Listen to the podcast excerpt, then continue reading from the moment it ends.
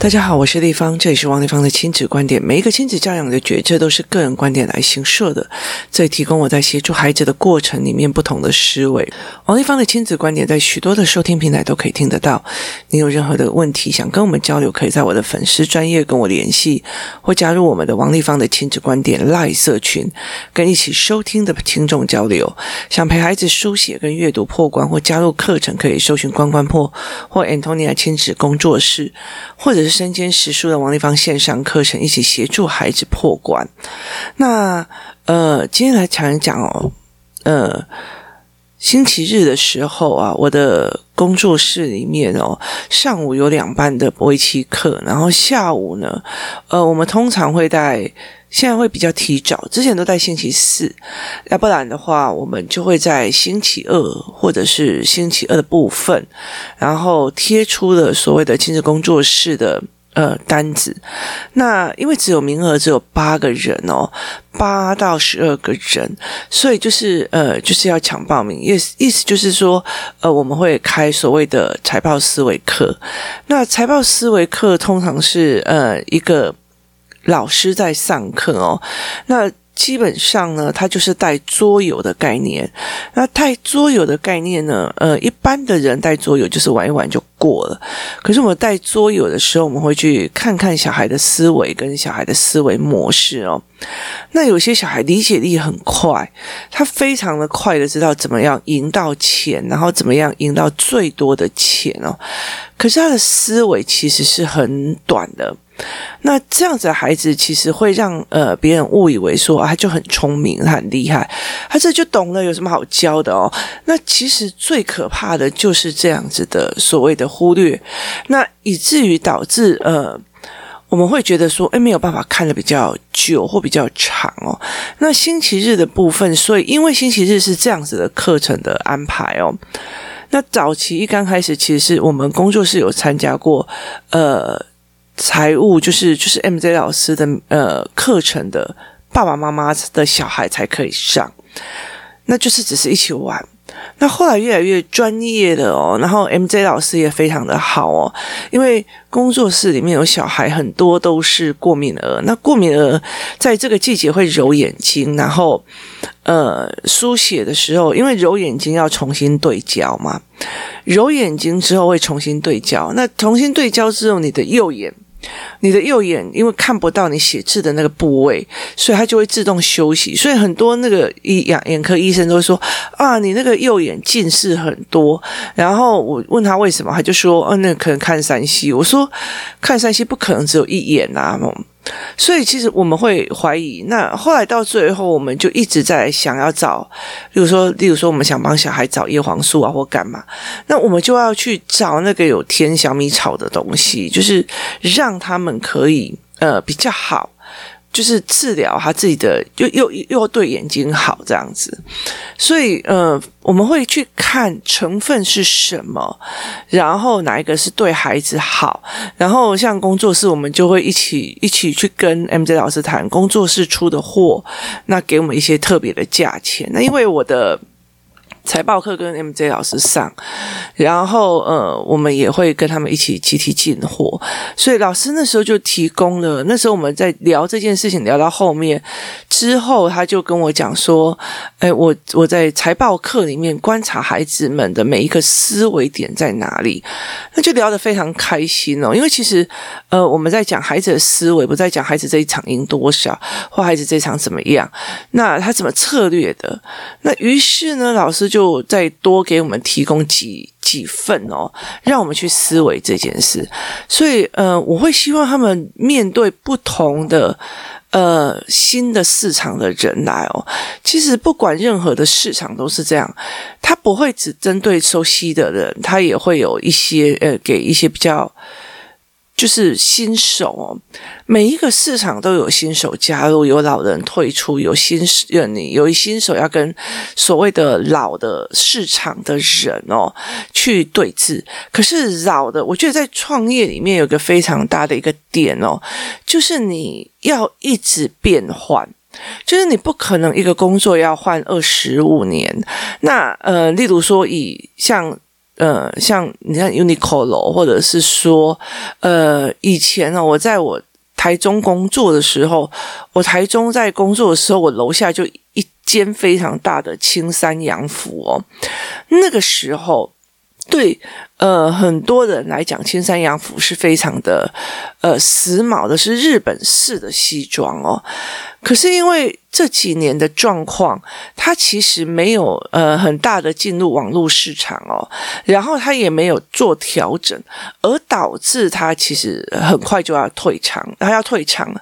可是我觉得呃很多人觉得很可惜，但是我觉得不是哦，没有人可以永远得到资讯的风头一辈子的。那其实我觉得对呃。青山洋湖的那个创办者来讲，他其实已经度过了他最风光的那样子的日子。那现在的这个时代哦，其实你要去撑撑一个大企业是非常难的哦，所以你不可以再用什么呃很大的企业格局在想事情哦。所以呃，以前我们会想说，哦，你在大企业做过，你要过来。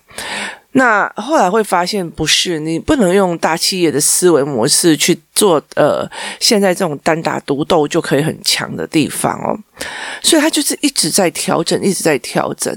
那我们其实，在桌游的呃课的时候，在设计的过程里面，我们希望他们三不五时来不同一的人，然后呢，让他们理解每一个人在投资选择跟在思维的模式是不一样的，让他们一次一次要调。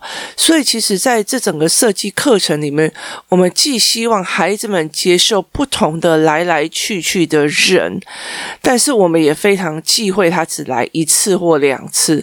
为什么？因为他就会以为我这一次做完以后，哎呀，反正就买股票，不用过日子，不用上班就好。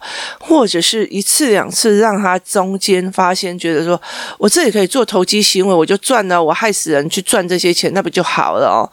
可是他没有办法去做更多的思维的角度，他只要为了赚赚钱，或者是要为了什么样？他陷害别人都可以，或干嘛都可以。这个东西是会让他们一次又一次要重新去思维的，所以我们呃星期星期日的时候有做这样子的活动哦。那有时候就是因为其实名额只有八个人哦，所以有时候呃工作室工作 Antonia 亲子工作室的粉丝专业那边哦，其实他已经有很少，就是因为我们比较没有在经营哦，所以他的流量相对就比较少，然后所以会被看到的能量。量不多，那以前我们都是星期四贴，那大概星期五就会满额，那。嗯，老师就会问我说，要不要在社群贴或哪里？我就说，因为我们一下子就满了，所以不需要这个样子哦。那我们会让他们慢慢的一次一次去看哦。所以星期日的人相对的就是比较多，来来去去非常的多。然后我进去的时候，我也会呃顺便提一些问题啊，或者是说我进去的时候会去跟老师聊天，或者是说跟小孩聊天哦。那这礼拜天有比较特别的，就是有一个。一个爸爸妈妈带一个小孩过来，那妈妈是香港人，爸爸是台湾人。那这个小孩看到我就很害怕，工作室里面这么多小孩，他就非常非常的害怕哦。我们工作室已经很早很少。遇到这么文静的小孩哦，因为每个小孩都超级宇宙无敌活泼哦，所以我们已经真的非常非常少看到这么的文静的孩子哦。然后看到就开始害怕了。那后来呢？嗯，他爸爸妈妈就要请他来跟我讲话，因为我后来有借那个玩具哦，让他去公园玩沙。那他回来的时候要跟我讲话，他就一直很害怕，然后就一直呃看着我。然后他就非常非常害怕哦。那呃，后来其实我觉得，在这整个过程里面哦。我觉得，呃，父母其实很好，因为他们在对待孩子的方式哦，非常的不错，就是他们很尊重孩子，然后也很就是想要帮孩子这样子哦，思维模式真的是蛮不错的哦。可是那个时候，我后来就有跟他们夫妻谈一下哦，呃，他有三个面向哦，我看看我还有没有体力把它讲完哦，就是如果没有，就分好几集来谈。那也提。提供这个，我知道这个爸爸有在听我的 podcast，然后我也提供你呃呃，因为录音跟呃你听到的时间点是有时间差的哦。那这个时间差，我会来跟你讲说，诶，可能你在 review 看看这样子的说法哦，就是。呃，这个小女孩她是三岁多，那快四岁，那意思就是说，她在看着我的时候，大部分很多的父母哦。他们在跟小孩讲话的时候，他们的眼神是没有跟他们对看的哦。啊，你去吃饭，你去干嘛？你去干嘛？所以有一些小孩哦，他的眼神，你跟他讲话的时候会飘移哦。那这在面相里面其实是一件非常不好的事情，就是眼神游移哦。那呃，其实。我觉得，嗯、呃，不论说是什么样的原因哦，你正正的看着孩子讲话哦，他是会让他正确解读你的判读。尤其你越正经看着孩子讲话的时候哦，那就是思考对思考哦，他不是命令对命令哦。我觉得有很多的父母，他们很会用命令别人，然后或指挥别人，可是他们连蹲下来，好好眼睛对。眼睛听清楚、看清楚，他们自己都做不太到哦。那我那时候我就呃看着那个小孩说：“哦，你要跟立方姨说什么？”这样子，然后他就看着我，然后就开始往后退哦。哦，加派，今天明狂还有告派哦。是。那后来，因为其实我戴着口罩，然后其实呃我在生病，所以有点就是我在调那个身体，所以有点虚。然后我就问他，然后他就说。呃，他就一直往后退。那那爸爸当然就会觉得，哎，赶快跟老师说啊，说谢谢啊，他给你礼物，怎么，他给你玩具啊，什么有的没有的。那那个时候，我就请我们呃工作室里面的其他助理老师，那带他出去后面拿玩具哦。那妈妈因为他就很黏人，所以妈妈就带他出去那个后面的小仓库里面选玩具。那。我后来其实就在跟他爸爸讲哦，我说，对，我们希望他跟人家对话没有错哦。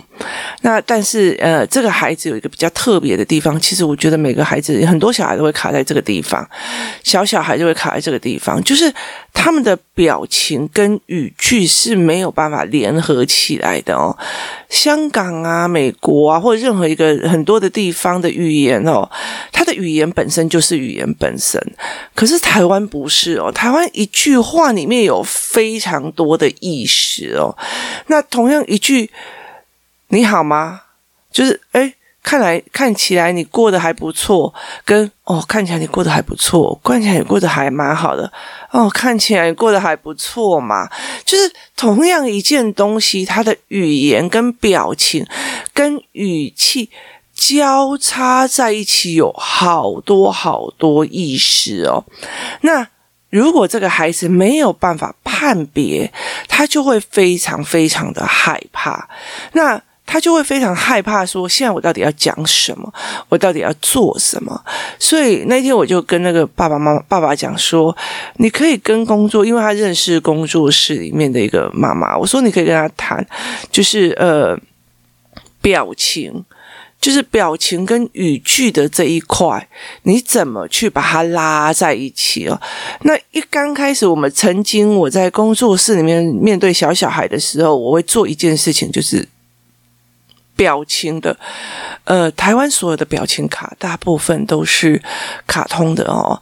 那呃，基本上你们可以去搜寻一下所谓自闭症儿呃儿童的呃表情卡训练卡，那。这个训练卡，它有很多的模式哈。那工作室里面有非常的多。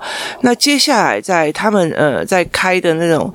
儿童语言早办班的时候，他们会提供出来给大家使用。因为我知道，就是你们听我的 podcast 的，就算你们上完了我的思维课，或者是呃，你们如果没有办法自己操作，或者是人数不够可以操作，你们也很难找到这样的团体哦。那于是呢，我就跟这这个爸爸讲说，你就把那个拿起来，因为它就是一个真人的表情图。我们先认识脸的表情图是什么意思，再来加语汇。例如说呢，这一个人的表情图是不屑的，这个老师不耐烦的，这个老师图是不呃生气的，这个表情图是愉悦的，他们共同用不同的表情说：“好啊，我愿意借给你。”他们会有不同的真正意识。你了解的意思吧？就是他有不同的真正意思，所以小孩必须要这样子呃打开，必须要先用表情再加文字。就是表情跟文字分开之后，你要让它回在一起，就是放在一起，它才有办法去耳朵跟脸的人的影像去做结合，这才是会变成他们的语言学习里面最重要的。再帮我们，哎，应该就北吧，可以应该就北吧，改讲我们听啊。那其实重点在于是你，你觉得你改讲诶。跟他自己有觉得有被教到是有差别的，所以这这中间是有落差的。那尤其在双语的家庭里，我知道非常多的呃，就是海海外的 podcast 的听众会听我的哦。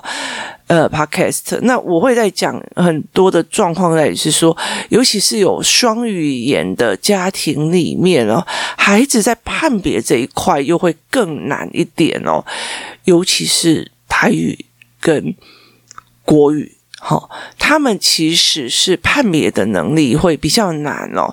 那香港的状况，他们讲话都很直，他也很直白，而且他精确。所以很多香港人来台湾工作的时候，他们会受不了台湾随便啊，啊这样啊啊那样，就是他会受不了台湾的不精确哦。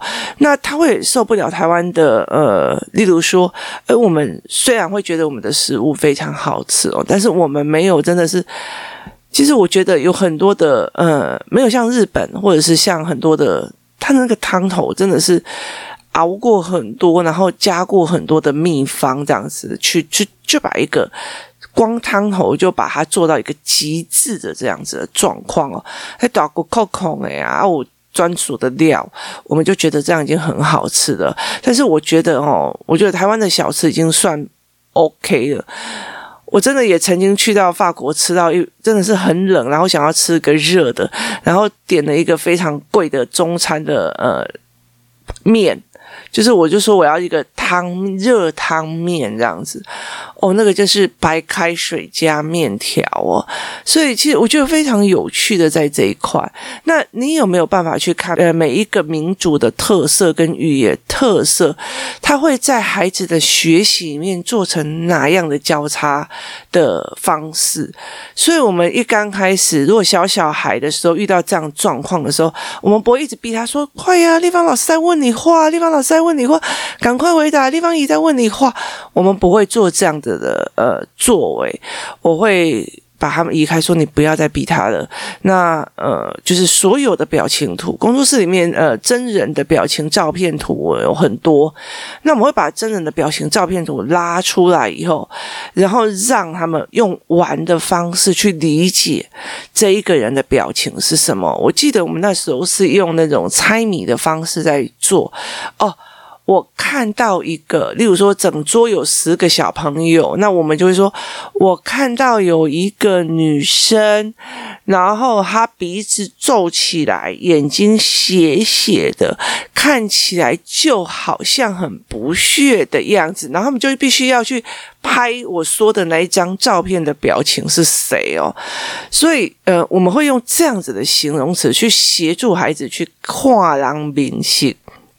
那用这样的方式再加语言去解读，他这样看起来很不屑的样子，那他们就要去拍。好，那呃，接下来一呃，我讲，然后后来还后来会变成他们讲，然后让别人去看。那有时候我们就会发现小孩的形容词很少，就嗯、呃，他就眼睛怪怪的，嘴巴怪怪的，看起来。怪怪的，每一个表情都嘛怪怪的，所以就非常有趣。那你就会知道说，哎，这个小孩该怎么协助哦。所以语言表情交叉过来的意思是什么？它非常非常的重要哦。为什么？因为在这整个过程里面哦，我们一直在传达的一件事情，就是语言是表达思考跟想法的一个工具，所以你必须要精确的表达，而他必须要精确的收到。你不能说。所以，其实，在亲子关系里面，非常非常多的问题全都卡在这里哦。像今天说什么，呃，天气要掉十四度这样子哦。那呃，我女儿要出门的时候，你看我女儿真的是从以前到现在，就是不管怎么冬天，她就是穿短袖。那我就会跟她讲说。好啊，好啊，你就穿短袖出去呀，啊，这样你的脂肪就会一直在呃堆积起来，来保护你这样，然后他也很愉悦去了。可是他很知道这件事情是，呃，我妈很心疼我会冷，可是他觉得他就是不会冷，这个东西变成心疼跟考试。中间是有东西的哦，意思就是我其实是心疼，我也没送，讲不听，你挺有意思吗？可是他坚持要这样做，我不讲，我又过不了我那一关，所以我必须在非常非常早期的时候，我就已经练就了，让他们去看每一句话。真正的背后意思，也是这一句话的真正背后意思是妈很关心你，给我穿上外套。那他就会一直笑，就是他接下来这种语言对他来讲就是有趣的，他就会觉得很有趣哦。所以这整个呃逻辑跟概念是在这里的。那。所以你怎么去让孩子理解你真正语汇后面的意思哦？那呃，在台湾其实是真的真的有很多很多的美感哦。所以其实像我女儿都会觉得说，其实呃，外婆很倒霉，她生气起来就说：“你给我滚，我走。”呃呃，如我死了，你也不准回来。然后其实对。我妈来讲就是老娘很生气的，赶快来安抚我。然后刚好遇到我一个，就是好啊，那我这一次我从以前到现在都不乖哦，我从以前到现在都不听话，就这一句话我听得特别的，我听进去了。那你既然这样要求，我就麻烦我帮助你哦。所以其实在这整个过程里面，我女儿就会觉得说你也真太搞笑哦，你为什么要干这件事情？我就说，因为她呃一直在讲这种话，觉得我们就应该要去。巴不隆哈，可是他不知道讲出来的话，其实是要付出代价的哦。所以，我们常常在这个过程里面在做这样子的事情。你怎么让你的孩子去真正的了解语言、表情跟态度中间后面真正的意思哦？那呃，这才是一个非常大的课题。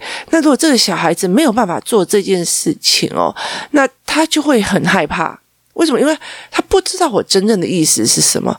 尤其现在每一个人都戴口罩，他们的判读能力就会更差，他们的判读能力就更差哦。所以，呃，我们常常，我其实非常非常讨厌某一些所谓的呃什么。嗯，欣赏理论哦，为什么呢？因为他一直让孩子相信，只有你说出的话让我感觉愉悦才是真的好话。可是真正事实上不是哦，就是。那很多的人为了要骗你钱，什么好话都会讲尽哦。就是你自己可以讲清楚啊，这不适合你的衣服，你走进去，只要你展现出来你的大钱，很多人都会一直在那边哦，这好好看哦，这好美哦，这好怎样？他其实背后目的也就是要赚你的钱哦。所以这才是一个非常有趣的一件事情。你怎么真正的去 catch 到他的意思，才是一个非常重要的一件事情哦。那。今天语言本身跟呃情绪本身，它其实不不交杂，但是它又相交杂。你必须要学协助孩子去理解。那等到孩子可以理解的时候，他们看人的时候就比较不会怕咯。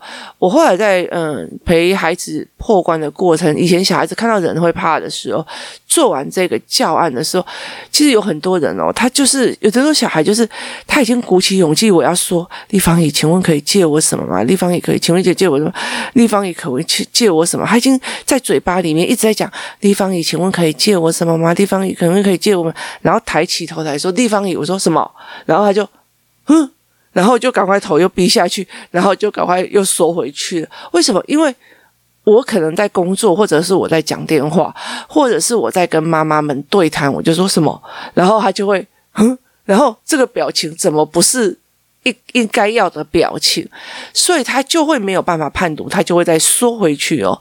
所以这件事情，嗯，那呃，是应该要改变这一个世界，看到他在问问题的时候就要马上笑脸，还是应该要让他认知哦，原来他在做这件事情的时候会，诶，忽然有人叫他就哦，喂，什么就。这样子的状况，这是很习惯性的。